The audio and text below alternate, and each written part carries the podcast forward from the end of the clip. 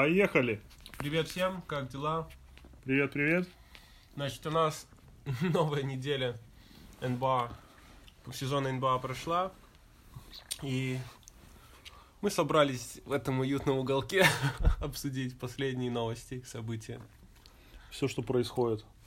Ну, наверное, хочется начать а, с Бакс, которые прям валят. А, вчера даже э, была знаменитель- знаменательная немножко игра. Они обыграли эм, Golden State на своей площадке. Ну, Да. Golden State играл дома, в смысле. Причем достаточно При- убедительно. очень 15, уверенно, да. Вообще было 30 почти всю игру, а, и вот они немножко уравняли в конце уже в мусорное время, когда это ничего не решало, и э, поэтому можно сказать, что 30. Не до 30.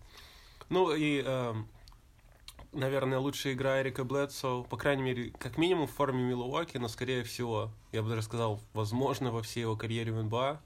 По крайней мере, самая важная игра, наверное, в которой он действительно себя показал, как ты считаешь? Да, Эрик был хорош, по-моему, 33 очка, если я не ошибаюсь. А, Ну, у него там процент, по-моему, 10 из 12, что-то такое. И, то есть, вот он реально... Ну, реально он хорошо очень сыграл, Затащил. показал себя, да. Янис с ну, я несколько обычно. сумасшедшей статистикой, с самонаводящимися руками. Га- Гаджет, э, go-go гаджет руками. Ну да. Ну, опять же, не стоит забывать, что это всего лишь одна игра, и ничего, ничего как бы она особо не показывает, э, и ни, ни на что не решает. Но хочется верить, конечно, что отчасти э, это показатель того, что появился новый тренер у Бакс, серьезный тренер, они очень классно двигают сейчас мяч. Что, кстати, интересно, об, оба эти тренера, Кер и а, Буденхольцер в Бакс, это оба воспитанники, скажем так, а, Сан-Антонио. Сан-Антон- Сан-Антонианск- Сан-Антонианская школа баскетбола, школа тренеров. Ну да, то есть они были в свое время ассистен- ассистентами у Поповича, поэтому их все больше и больше в лиге. И, как правило, это очень качественные тренера. Ну как ты думаешь, вот судя даже по, по а, ну вот буквально первому месяцу сезона, Бакс contender настоящий на Востоке, либо же это просто начало сезона, и как бы они еще спадут, и, соответственно, Бостон, Рапторс и те же даже еще Сиксерс, они как бы затащат. Либо же Бакс реально может побороться за, я думаю, за э, финал конференции это точно, но и, возможно, за главный финал. Я думаю, что да, за финал конференции как минимум они могут быть, потому что прямо сейчас они показывают очень хороший баскетбол. Опять же, новый тренер, э, новая система. Мне очень нравится, э, как они двигают мяч. И Э, вообще командная игра в целом. Как, как зовут этого, э, вот забыл немножко, как вся лига его забивает, э, защитник в Милуоке недооцененный, 22 номер, как ты его? Миддлтон? А, да, Миддлтон. Про него вообще ничего не слышно, но он уже сколько, наверное, года три показывает, как минимум э, уровень, ну, почти All-Star. Около Если не All-Star, да. то почти All-Star. 20 он дает, э, стабильно подбирает защиты, защитник он достаточно неплохой. То есть и Буденхольцер, вспомним даже его работу по Атланте, где вот эм, чего не хватало Бакс, все сейчас мяч двигается, все бросают, все вовлечены, то есть даже Янису не нужно геройствовать каждую игру, правильно? Вот даже он пропускал, по-моему, игру э, или несколько игр в этом он, турне, он и они выиграли. Торонто. Да, они, они выиграли, да, они, по-моему, Торонто. Вот, честно говоря, не вспомню уже так на сход. Да, ну вот, в общем, к чему я это говорил, что Буденхольцер даже в, в сезоне, когда Таланта выиграл 60 очков, но у него не было явной 60 суперзвезды, 60 э, игр, не было явной суперзвезды, как, как э, Янис. То есть у них был Хорвард, Хорфорд, Милсап, да, там Хор, э, Корвер, Тик, ну, не- это не Альфача не игроки не было. такого уровня, как, да, как Янис. То есть очень интересно за этим наблюдать. Я думаю, Милуоки показывает, что менеджмент угадал с Буденхольцером на 100%. Но как бы время покажет. Пока что очень позитивное, очень э, многообещающее начало. Ну, кстати, Янис бросать начал, если кто заметил. Я думаю, Янис, да, работает над этим каждое лето. Он тоже слышит критику и понимает, над чем ему надо работать. Да, я помню, еще Коби говорил э, в каком-то интервью, что э, первый год он играл против Яниса, э, он понял, что он не бросает, начал держать его этот, э, чуть дальше, чтобы ну, давал ему бросать. Следующий год, говорит, ситуация повторилась, и он говорит, я подошел к нему после игры и сказал, что, мол, чувак, ты, э, ты должен бросать, год прошел, ты, ну, грубо говоря, там сильно не добавил в нападении, ты не бросаешь, я также знаю, как тебя держать. И второе, что он сказал, э, говорит, если ты не будешь каждый год ездить на All-Star, это только твоя вина. That- That's on you. Да, я думаю, это его замотивировало. И Янис, насколько тоже видно из прессы, из э, каких ну, всех источников, да, нам доступных, что он реально работает, он пахает каждое лето, и он, он старается. И, по-моему, это видно даже по статистике, по игре. Янис, наверное, в этом году будет главный претендент на MVP. Только Ну, если... один из, да. Да, один из. Но мне кажется, пока сейчас, наверное, Кари и Янис, Энтони Дэвис пока что явные такие люди, немножко с отрывом от остальных. Леброн пока что-то не очень. Да. Ну вот, Ну, кстати, ладно. можем, можем как раз плавно перейти к Лейкерс в двух словах. Они а, Тайсон Чендлер был отчислен из Феникса и сразу же подобран Лос-Анджелесом. И так как э, Причем- тоже уже было сколько сказано что, э, о, о проблеме Лейкерс на позиции центрового, и как раз эту позицию они укрепили, я считаю, отличное просто для них подписание. Лучше, наверное, не было. Да, лучше, наверное, придумать очень, по крайней мере, сложно, да, бесплатно, практически без потерь они получили ветерана, э, чемпиона еще одного, работягу, защитника, да, который, во-первых, не претендует уже ни на какие минуты, главную роль, довольствуется тем, что имеет. И вот он даже когда играл, э, первую игру он сыграл, с кем это они играли? Э, Короче, с кем, с кем они играли, было заметно, что э, соскучился он по игре, по как-то компетитив. Да, то есть С по... Миннесотой. Да, с Миннесотой. По баскетболу именно, когда это влияет на результат, когда у них есть перспектива там плей-офф, ну и все. Потому что последние пару лет в были сливочными, и видно было, что он как бы от этого, видно, устал. Ну да, плюс там же все это молодежь бесконечная, безголовая особенно, которая, многие из которых на самом деле сильно так долго в лиге не задержатся, я так думаю. А, ну, прикольно вообще, вообще прикольная история, как его подписали, из того, что я слышал, а, его типа подписали утром, там от- или отчислили вечером, подписали утром, и уже днем он поехал на игру. И- Как- Как-то там за один день, И, короче. кстати, говоря об, об этом подписании, сейчас тоже такой идет слушок по лиге, что новый э, генменеджер Санс это Джеймс Джонс, тот самый Джеймс Джонс, который играл с Леброном и в Майами, и в Кливленде, и, насколько всем известно, очень хороший друг Леброна, и говорят, что как-то это немножко подозрительно такой Теория жест. заговора, да? Да, теория заговора, что так, так, так легко, так рано, во-первых, его отчислили, то есть не было у Феникса абсолютно никакого интереса отчислять его сейчас. Можно было спокойно пожать до февраля, когда обычно все эти Ну, бонусы, кстати, да, потому что э, странно. э, пункты он- в контракте. грубо говоря, он должен был сидеть под Эйтоном и э, учить его чему-то. Ну, обычно так делают в паре звездного новичка, условно. там, Да, сейчас кто будет сейчас ценить, э, ветераном. учить Эйтона? У них нет другого ветерана центрового большого, насколько я помню. Ну да. У них есть- есть как бы Ариза, у них есть там... То есть, ну, ветераны еще парочку ветеранов есть, но нет на его позиции. Ну, это как-то, да, это немножко странно. Но Подозрительно, подозрительно. То есть э, Леброн, Леброн, видимо, все-таки его опыт генменеджера Кэпс помогает и дальше рулить. Дальше рулить уже новой командой. Ну, да, в общем, очередная теория заговора э, немножко разрастается в плане Леброна. Окей, а, ну перейдем, пожалуй, в двух словах, скажем про Хьюстон. Все еще, хоть и выиграли они пару игр, Ну, но достаточно, да, слабенькие команды Восточной конференции, Бруклин, Чикаго, и причем выиграли не более 10 очков обе игры, и с Бруклином там очень на флажке они буквально отыгрались. Вот, что тревожит, конечно, я думаю, всех поклонников Хьюстона такое начало. Тревожит ну что-то- игра лидеров Хардена и Пола. Что-то они должны делать, потому что в защите не совсем проваливаются. а, Энис, мы, помнишь, говорили, что от него ждали заменить Аризу и Има- Имбаамута, как, по крайней мере, в защитном плане, хотя бы чуть-чуть, но что-то он совсем никак ничего не показывает. Кармела тоже непонятно, очень нестабильно. Хорошая игра против Бруклина, 28 очков, вчера против э, Оклахомы, 1 из 11 броски. И, по сути, он даже ни разу не попал в кольцо, то есть единственное попадание, которое мы засчитали, это был голтендинг. Вот, то есть, э, и Кармела, опять же, уже много сказано про Кармела, он ничего особо не дает Хьюстону, кроме, кроме скоринга. И когда он не может попасть, то это вообще полностью дыра. Он забирает мяч, он просто бросает, не отыгрывая в защите и абсолютно больше Да, ничего не делает. Не борется за подбор. Некоторые его решения по броскам, мягко говоря, спорные. Ну да, то есть он уже не может эти броски делать, когда он не главная звезда команды явно, как в Нью-Йорке, либо в том же Денвере. Вот. Да. Ну тут все еще они, я, насколько я понимаю, Хьюстон все еще надеется выменять Джимми Батлера. И это все еще реально вопрос, какую цену они за это Ну смотри, кого они могут за него отдать. Насколько я помню, Миннесота хочет игроков, которые могут помочь здесь и сейчас, потому что Тибода нужен результат. Иначе он все равно уходит в конце сезона.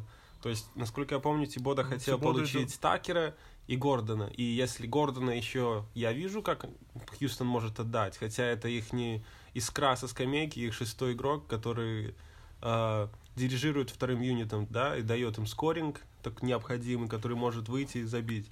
А Такер это единственный оставшийся такой серьезный защитник в команде, человек, который тоже может забить, на которого можно положиться. Слэш ветеран, кстати. Да, который очень в плей-офф, серьезный. играл по 40 минут практически. То есть я не вижу, как они отдадут двоих. Вообще Такера, мне кажется, Такер неприкосновенен. То есть Да, здесь да. вообще я... Если Тибода отказался, если это были все правда от четырех пиков первого раунда, трудно, трудно предусмотреть, какое, как, как этот обмен может произ- произойти Ну, без здесь- третьей команды. Здесь нужно не забывать, что пер- э, пики первого раунда немножко переоценены, потому что если это не лотерея, то есть первых 14 э, пиков, то это очень часто, в лучшем случае, просто игрок ротации. Да, иногда бывают исключения, когда по 15-20 пикам могут выбрать будущую, будущую звезду, да, Янис, привет, Янис, или тот же а, а, Донован, Донован Митчелл, по-моему, 13 Да. или 14 был, то есть и многие его прошли и взяли других каких-то игроков, а, Привет Нью-Йорку и Фрэнку Никелини. Ага. Вот, но в то же время 4 пика первого раунда это, это, это серьезное как бы предложение. Я, последнее предложение, которое я слышал, а, которое Хьюстон готовы были предложи, э, предложить, дать, это э, вот эти, эти же 4 пика первого раунда, Брэндон Найт, если я не ошибаюсь, и Маркис Крис, или как новичок, которого обменяли из Фини, э, Ну, да, гру- с грубо говоря, они просто дают... То есть это просто контракты, чтобы сбалансировать. Это реально... Ну, не знаю, насколько Найт может помочь, насколько тот же Крис может реально помочь Миннесоте, но тут реально явно может быть. ценные активы — это только драфт. Брэндон Найт, скорее всего, уже закончился как игрок, про него уже скорее говорят как контракт. Вот, Маркиз Крис тоже непонятно, как бы, что от него ждать. Да, Маркрис Крис играл в мусорной команде до этого и показывал, конечно, неплохую статистику, но нужно, нужно э, не забывать, что в мусорных командах статистика очень часто обманчива. Тут можно вспомнить очень хороший пример, э, наверное, один из самых лучших примеров, это эм, Мар- Майкл Картер Уильямс, который в первой своей игре за, за э, Филадельфию сделал практически quadruple-double, Да, ему, по-моему, не хватило Одно- одного очка- э, подбора передачи или, пере- что-то. или перехвата. Да, то есть практически он сделал, это вообще вечный рекорд, еще никто этого в жизни не делал. Причем это было против Майами и Леброна в те времена. Это И, кстати, матч. Кстати, вот же он сейчас и как раз в Хьюстоне. Ага. В лучшем случае игрок скамейки. В то лучшем случае последний игрок, один из последних игроков. Да, скорее. то есть уже он уже поменял несколько клубов, и почти везде его, э, грубо говоря, отправляют дальше куда-то.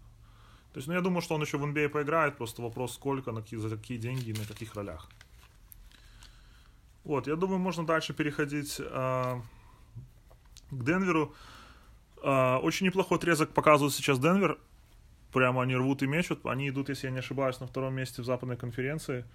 А, катают всех и все. Причем а, Никола Йокич, который подписал только что, э, ну, в начале сезона подписал этот огромный контракт, пока не выглядит как э, человек с максимальным контрактом. По-моему, в пяти последних играх у него было single digits, то есть э, меньше 10 очков а, и меньше 10 подборов. Здесь не стоит забывать, что Йокич не скорер.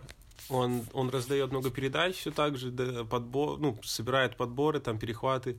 То есть, мне кажется, э, так как игра Денвера построена и то, какие у них игроки в распоряжении, ему не обязательно нужно забивать. Един... Просто что, если Йокич номинальный лидер, и он как бы альфа-самец там, то он должен забивать. Просто вопрос, как много. Конечно, сингл digits для него это недопустимо, но я думаю, если он будет забивать 15 там 18 очков с его остальными, с остальной статистикой, это вполне суперзвездный показатель. Ну да, плюс не забываем, что э, это в Америке еще очень любят, особенно на более низших уровнях, мерить по количеству оч- очков, лидер не лидер, и там хороший игрок или нет, но в Европе немножко по-другому играется, и, ну, в, скажем так, в профессионалах, в, с- в баскетбольные специалисты, которые реально понимают игру, также знают и используют другую статистику немножко. Есть э, много разных показателей, как ты можешь оценять э, игрока и его ценность для команды. И я, я не думаю, что здесь какая-то проблема у Денвера. Плюс э, я искренне верю, что и, и считаю, что Йокич не такой игрок, который, получив бабки, просто забил на баскетбол. Да, да. Трудно это представить, потому что Йокич тоже очень работящий игрок. То есть, насколько мы вспоминаем его первый второй сезон, он был очень-очень сырой игрок, был виден потенциал, но тяжело ему было в НБА очень явно. Но сейчас вот как раз плоды его этой тяжелой работы оправдываются. Я думаю, что все будет у них нормально. Но как ты думаешь, такой же вопрос, как и с Бакс, то есть Денвер, могут ли они претендовать на финал конференции, как минимум, и реально ли они в этом году будут в каком-то ну, в высшем эшелоне команд, скажем так, топ-4. То есть мог, мог ли они претендовать на преимущество домашней площадки в плей-офф? Либо же это такое просто начало сезона? Ну вот, и... это то, что я хотел только что сказать. А, сейчас, прямо сейчас они идут на втором месте. Я не думаю, что они останутся на втором в течение сезона, но третье, четвертое, пятое, я думаю, это очень реально для них. Uh, у них хорошая молодая сыгранная команда, есть пару ветеранов, то есть uh, хороший тренер. Я вижу только плюсы. Я считаю, что они как раз, они уже выглядят так, что они сделали следующий шаг с того сезона. А в том сезоне они дали ну, они, э, да, были команд... Да, они достали много проблем. Они да. достали много они проблем серьезным командам. Да, очень интересно. Приятно, что Денвер э, приятно играет команда, видно слаженность, то есть очень симпатичная такая у них банда собралась. Посмотрим. Надеюсь, у них будут, надеюсь, у них будет игра идти и немножко они как, по крайней мере, дадут бой Golden State, Хьюстону, кто бы там ни был сверху. Вот. Ну, кстати, э, буквально на днях был прикол э, с Денвером как раз-таки и э, с Кайри Ирвингом, если кто не видел. В общем, в прессе как бы показывали моменты, но не показывали, особенно в Инстаграме, не все показывали. Я думаю, что Лига блокирует многие моменты, которые не хотят, чтобы люди видели. Но смысл в том, что Харрис из Денвера набрал Мюррей. Разве Мюррей? Джамал Мюррей. Джамал Мюррей, извиняюсь. Набрал 48 очков, всю игру возил, короче, Бостон. И в конце, в последней атаке, а, бросил еще один бросок, чтобы ну, получить 50. По-моему, это его карьер-хай был. Да. Вот. Это, и... кстати, если бы он, он сравнялся с 48, по-моему, с Нэшем на самую высокую результативность канадцев в НБА. То есть, если бы он забил 50, это был бы рекорд для всех канадцев. Такое ну, лирическое отступление. И, в общем, а, есть такие неписанные правила в Америке, что последнюю атаку ты не делаешь. Э, то есть, просто ну, стучишь мяч и дотягиваешь время. И когда кто-то бросает, очень часто народ начинает... А, Игроки там начинают бунтовать. Да, начинают, начинают мамкины гангстеры начинают вылазить из всех игроков с противоположной команды. Начинают включать, да, э, защитников правды и так далее. И ну, но здесь нужно сказать, я повторю слова Джиллина Роуза, что нужно было думать об этом, когда, когда он вам забивал 40, и хотя бы пробовать остановить его пару атак после. А вот эта вот показуха и почти драка на последних секундах из-за того, что чувак просто попробовал сделать э, круглую цифру, ну, смешно. И просто. вообще, кто придумал эти неписанные правила? Начнем с того, что почему он не должен бросать. Если ты не хочешь, чтобы он не э, бросал, защищайся. Почему, если ты перестал играть, он должен, то есть, не бросать? Это тоже, я считаю, такое тупое правило. Если ты не хочешь, чтобы он бросал, играй в защите, все просто. Либо пусть они напишут это в правилах НБА, что ты, когда в конце игры, если уже счет решен, то ты не доигрываешь до конца. Но что это за какие-то детские да, эти ну, смешно. разборки? Просто смешно. Причем... А если кто-то помнит, в том году, э, когда Бостон играл с Фениксом дома, э, как же его зовут? Дэвин Букер. Дэвин Букер забыл 70 очков. И, большинство, наверное, хороших 30 очков он забил уже в мусорное время. И мне кажется, это более, больше неуважение к сопернику, чем вот этот последний бросок, просто там, чтобы сравнять, круглую цифру сделать. То есть, почему Кайри тогда там не это не бегал и не, не доказывал, да. В общем, какой итог? этого, что мамкины гангстеры не дремлют. Да. Я, наверное, Кстати, пора, наверное, пора вводить э, рубрику, да? да Мамкин гангстер недели.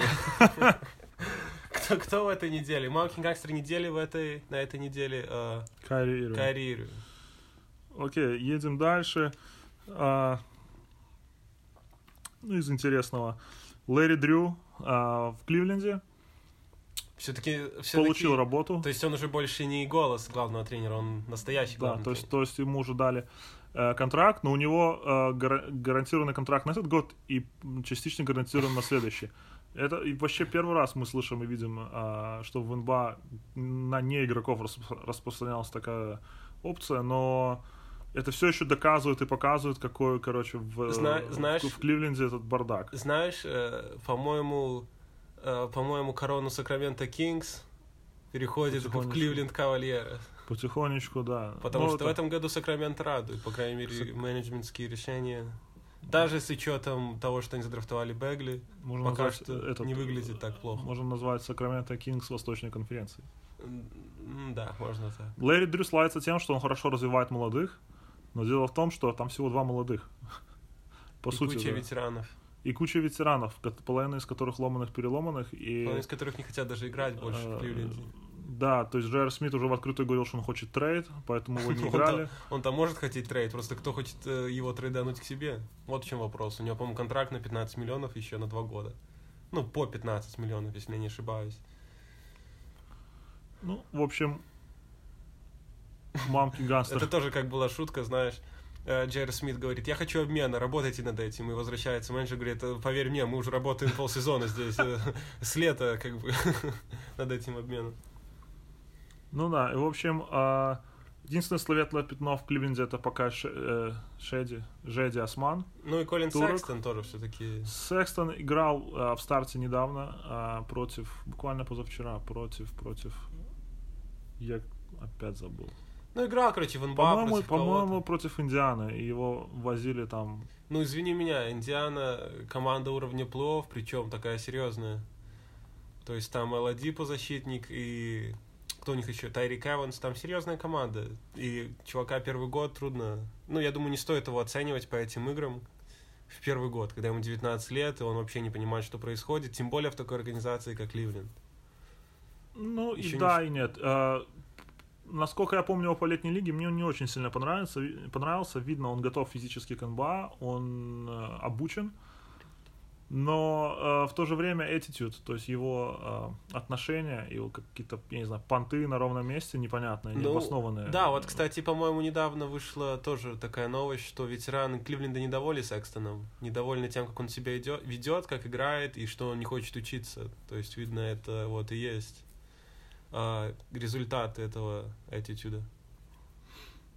Ну, окей. С те- как бы с тем меньше. Посмотрим, что будет через полгода. Я думаю, что если а, к Новому году Кливленд ни на что не настроит, то а, начнутся обмены, начнутся там глобальная распродажа. Скорее всего, Кевин Лав поедет куда-то в какой-то контендер. Возможно, Томпсон. Очень вероятно, кстати, да, Томпсон, потому что Томпсон все-таки может хорошую э, давать энергию и хорошую Да, команде. Плей я думаю, он бы пригодился. давать Кому много пользы. большой. Да, много пользы. Golden State. Может, вот как раз Лейкерс каким-то чудом его поменяют. Леброн, насколько я знаю, его любит. Будет Лос-Анджелес Кавалерс. Ну, так же, как и Кливленд Хит. и Миннесота Буллс. Окей. А, кстати, еще один слух про обмен э, ближайший. Сейчас идет из Бостона. Розир очень... Розир? Розир? Розир, да. Очень недоволен своим положением. Напомню, кто не знает или не помнит, в том году в плей-офф, когда а, был травмирован когда был травмирован Кайри, Кайри э, Рози, как раз Рози играл основного разыгрывающего и очень-очень неплохо отыграл там эти 10 игр. Вот, и тут уже, конечно, сразу поползли слухи, что его оставят, Кайри обменяют, или надо обменять Кайри на какую-то другую суперзвезду, у нас же есть Розир и так далее. И а, менеджмент, естественно, ничего с этим не делал, потому что это все обсуждение на форумах а, и там просто чье-то мнение. Я точно так же выберу Кайри Ирвинга э, в любой день over Рози, Розир, какой бы, как бы он там хорошо не сыграл, потому что у нас слишком много плохих примеров а, о том, как игроки, даже отыграв один сильный сезон, то есть, ну, это реально не показатель МБА, даже после целого сильного сезона, не факт, что следующий сезон будет так, хотя бы такой же. Да, и не факт, что когда Розир получит контракт, который он хочет, что он не, перес... не пойдет в деградацию, не перестанет работать. Тоже Да, и самое-. Самый главный вопрос по Розиру, то, что он играет в Бостоне. При, привет э, Айзея Томасу. Вот, э, все помним, как это Азия был претендент на MVP. Ну, понятно, что он бы никак его не выиграл, но он был вообще в MVP разговорах. Ну, Айзея была травма еще, не забывай. Бедра. Да, тем не менее. И в том году, как насколько он сдал, то вообще два разных человека было. И в этом... Он еще даже, по-моему, не сыграл за Денвер, да? Нет. Он, по- если я не ошибаюсь, он все еще восстанавливается. И вот опять, в двух словах о Денвере. А нужен ли им, нужен ли им Томас? У них отличный защитник, забыл, как зовут. А, новичок или второгодка во втором, а, во втором Бизли? составе. А, нет, Бизли играет. Бизли второй. а, Первый у них как э, другой разыгрывающий, который очень-очень так неплохо начал и который отыгрывает в защите, что с Томасом большой вопрос. Насколько мы знаем, в защите он не тянет. Даже тупо по своим данным. Вот, то есть будущее Эзи Томаса вот после, Кли- после Бостона как бы такое туманное даже в лиге. Не то чтобы там на каких-то ведущих ролях. Кстати, нужно еще помнить, что э, Денвер имеет Майкла Портера Джуниор, который все еще восстанавливается от травмы спины, но потенциально может быть игроком и драфта, и, наверное, стилом драфта. Вот, потому что то, как он играл а, по студентам, показывало только его самые лучшие а, стороны и огромный потенциал. Да.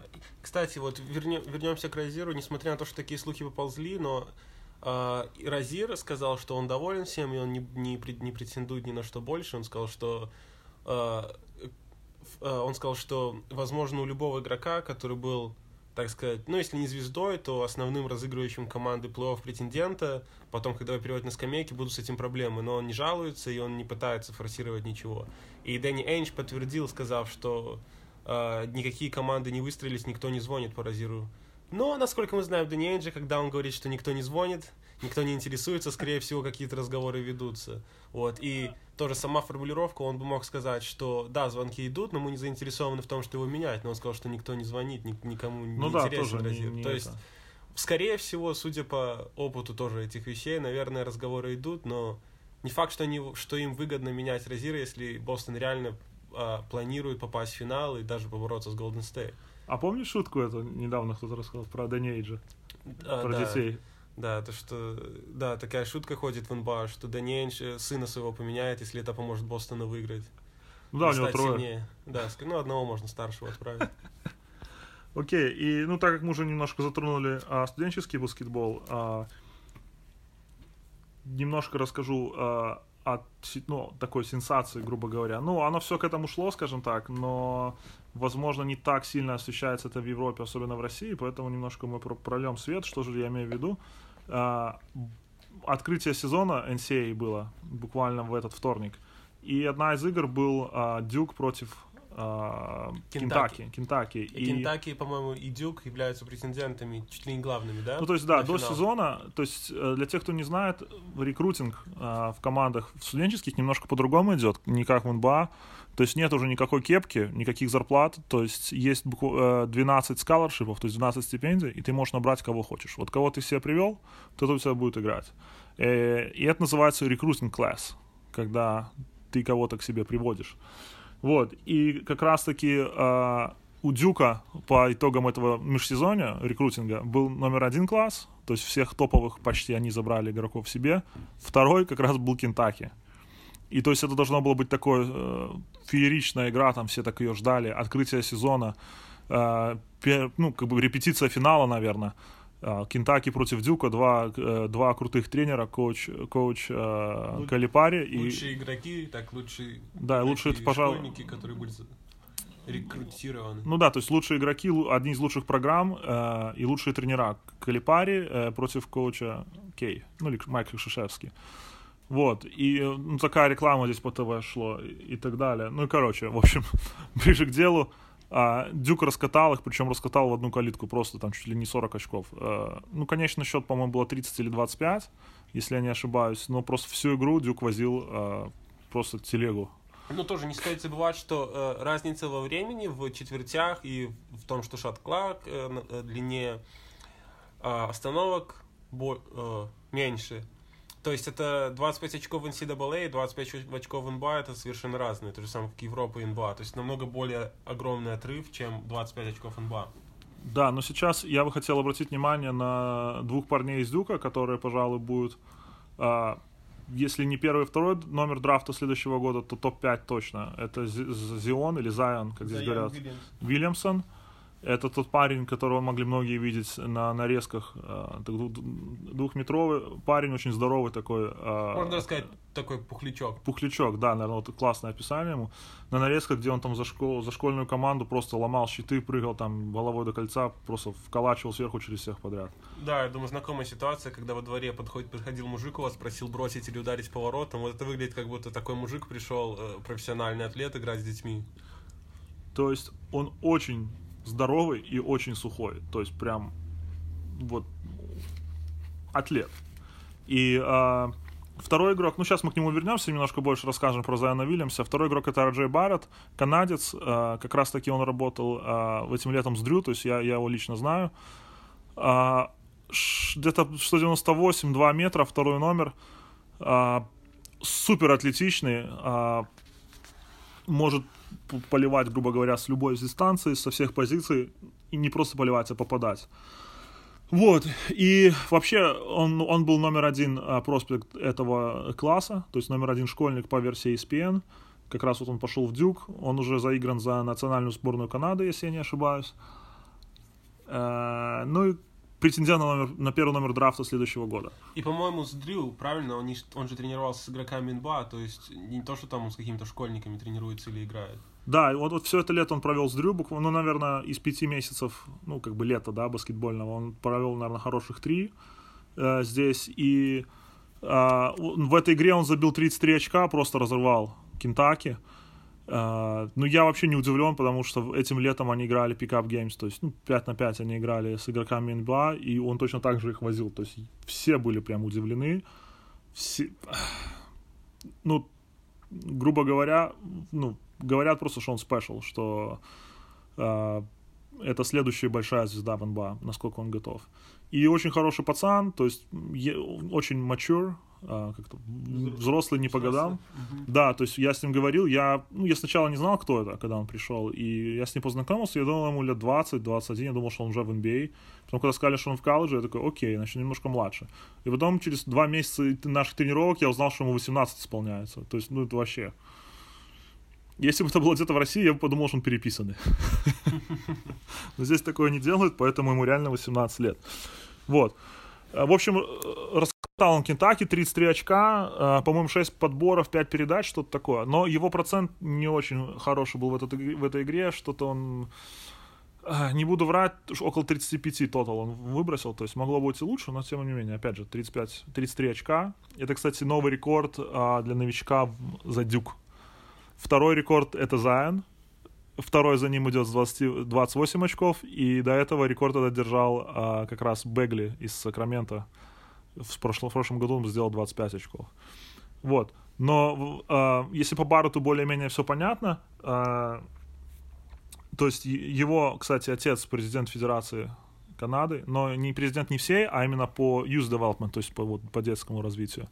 А, профессионально играл в Европе, то есть, ну, пацан в баскетболе всю, всю жизнь и готовится профессионально. Что, тоже. если кто-то помнит э, подкаст про летнюю лигу, мы говорили про э, или про новичков, мы говорили про Донована Митчелла, что он э, сын сын профессиональных атлетов из семьи профессиональных атлетов, и насколько это сильно влияет, когда игроки переходят на профессиональный уровень, что они уже готовы, то есть им не нужен там условный ветеран, чтобы их учить спортивной жизни. Их родители этому учат, это все рассказывают, то есть намного проще, и у них идет адаптация, и обычно они начинают играть лучше сразу. Кстати, вот опять же про э, атлетов, про родителей, про э, и про, и спортсменов. Про родителей спортсменов, да, и про привычки. Арджей, когда приходил на тренировку, его э, рутин, как здесь говорят, его подготовка к тренировке очень много мне показала. То есть то, как он разминается, то, как он готовится, какие-то резинки, а, работа на активацию тех мышц, этих шарик для разминки для ног, то есть целая система. Позже, уже где-то к концу лета, с ним начал приходить э, врач команды, национальной команды, э, Канады. То есть врач команды э, Канады приходил с ним и тоже помогал ему разминаться, заминал его, разминал после этого. Ну, понятно, что это другой уровень, и э, какие там деньги крутятся, но тем не менее. А, пацан шарит, что делать. И, грубо говоря, взять других, даже вот 18-летних а, пацанов из колледжа, которые там были, многие даже не разминаются. Либо разминаются так чисто. Вот. Ну окей, но я все-таки хотел больше поговорить про Зайона Вильямса, Вильямсона, э, Зайон. Потому что это новая, может быть, сенсация. Его тут уже после одной игры окрестили новым Леброном. Я очень скептически к нему э, относился, потому что по нарезкам вот этим школьным, он там, он играл в правит школе, в правит школах в, основном э, учатся дети богатых родителей, то есть очень много было белых ребят, не атлетичных, не всегда высоких, то есть, грубо говоря, он там доминировал. Но он точно так же доминировал сейчас э, против Кентаки, и, его, и, у него официально рост стоит 6,7, то есть это 2,01, скорее всего, настоящий его рост где-то там 98, вот, и его держали пацаны по 2,10, 2, там, 13, 7-футеры, как здесь говорят, и он просто доминировал.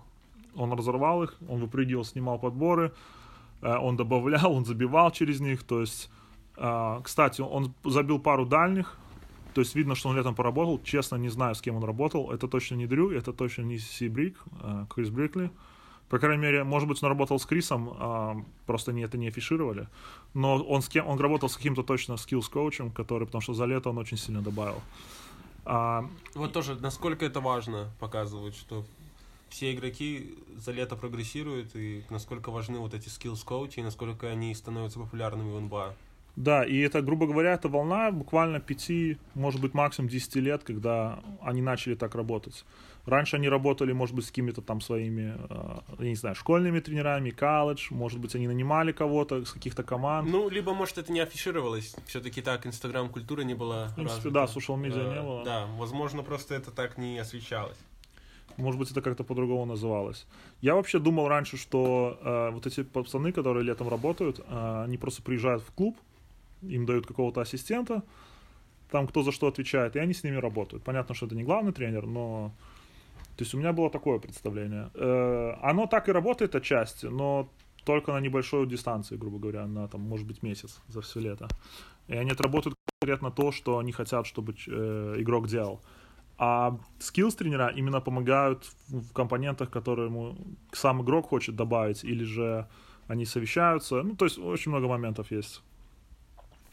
Так вот, говоря о Зайоне, э, первая у меня ассоциация была это Чарльз Баркли, что очень похоже, но Чарльз не был такой атлетичный, он был чуть ниже. Второе сравнение я услышал вчера по ESPN, и мне кажется, это очень accurate, э, очень правдиво. Э, это более атлетичный Зак Рэндольф. То есть тоже такой жопастенький, здоровый.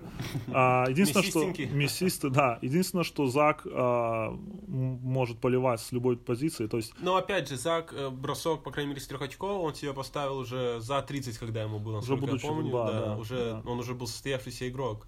То есть Заян, видимо, намного быстрее к этому придет. Ну, тоже не забывай, что раньше стретч фор такого понятия не было. Даже еще 10 лет назад еще так особо-то, кроме Дирка, никто не бросал. Думаешь, э, Заян будет в НБА 4 играть? Либо Хороший вопрос, тут непонятно. А, прикол еще по его весу. Он весит 285 паундов, то есть это около 130 килограмм. Если бы он был в НБА прямо сейчас, он 130? бы был... 130? да, 129 с копейками это. Я перевел, я готовился. А, если бы он был в НБА прямо сейчас, он был бы второй самый тяжелый игрок после а, Бобана. Марьяновича. Который на секундочку почти 2.25, да? 2, или 2.30. 2.30, там 2.25, по-моему. Да, кстати, видел я Боба на вживую, ну, так лирическое отступление. И я со своим там 197 почувствовал себя гномом? даже не то, что пацаном, гномом, реально. А, так вот. Гном и гоблин. реально. Э, и вопрос главный вот у аналитиков насчет Зайна, то есть да, он, он очень эксплосив, то есть он взрывной прыжок, у него сумасшедшая атлетика, он уже может пробивать э, дальние, пускай еще не... Он же может пробивать потолок, я думал, ты скажешь своим прыжком. Или грудак. То есть он... А, оно дает шикарные передачи, то есть этому нельзя научить, это прям, ну, то есть это дано или не дано, скажем так. То есть где-то тренера могут подсказать, подучить, но то есть вот это чувство передачи, это все-таки более врожденное скилл. Вот. И главный их концерн, главная их проблема э, как бы с будущим зоной в лиге, во-первых, какая позиция, ну, как бы ожидается, что все-таки, наверное, 4. Во-вторых, сможет ли он держать этот, этот вес? Потому да, что, тем более современный НБА, наверное. Тем более современный НБА, потому что сейчас ему 18 лет, и он весит там 280 паундов. Окей, он может добавить еще, может быть, 20, да.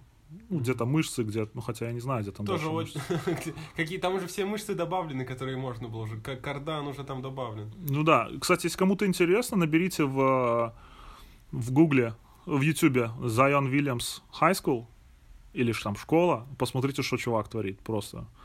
А, ну, в принципе, уже можно и нарезку эту с Дюка, или, а, потому что была первая официальная игра за Дюк вот во вторник. А, у них еще была предсезонка, ну там с какими-то слабыми они командами играли. Но тем не менее, то есть, ну, можно увидеть, что он вытворяет. Да, да. То есть, ну, пока тут чуть ли не второй Леброн. Насколько это будет понятно? Ну, немножко, да. Единственное, страшно за его колени становится.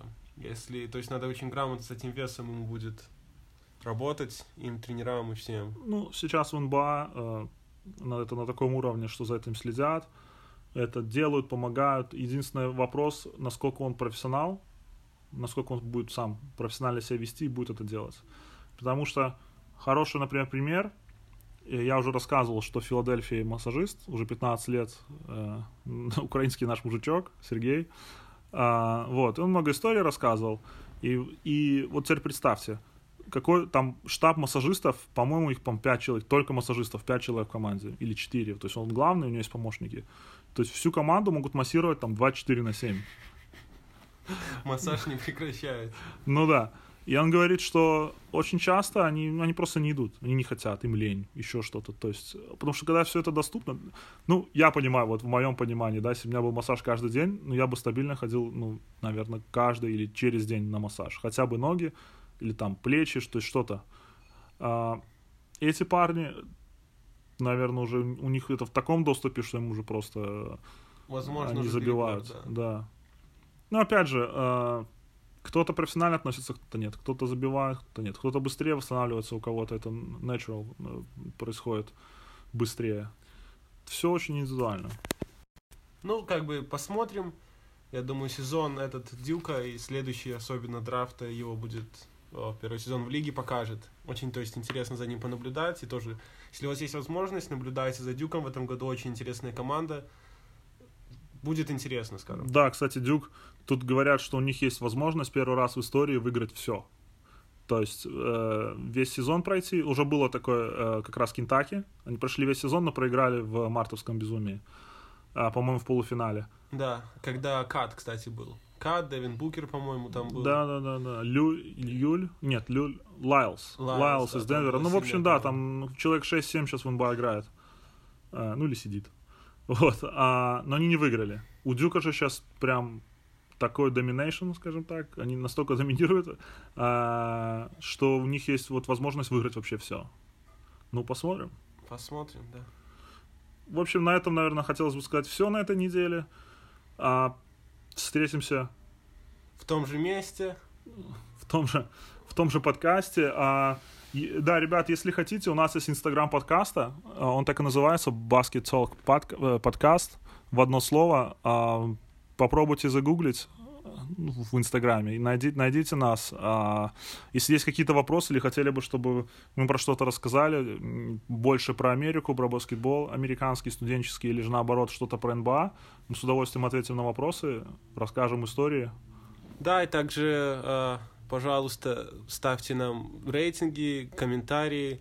Все это приветствуется. А, и это, это лучший, лучшая возможность убедиться, что мы будем продолжать делать этот подкаст, и будем делать его, может быть, чаще, может быть, э, длиннее по времени, то есть э, может, зависит мы, все от вас. Да, может быть, мы включим более детальную аналитику, как бы у нас тоже есть к этому интерес, мы просто не уверены, что это интересно э, нашим слушателям. В общем, пока. мы будем расти и развиваться вместе с вами. Окей. Uh, напоминаю, что мы available на всех платформах. А, Basketball подкаст. Все, увидимся через неделю. Пока.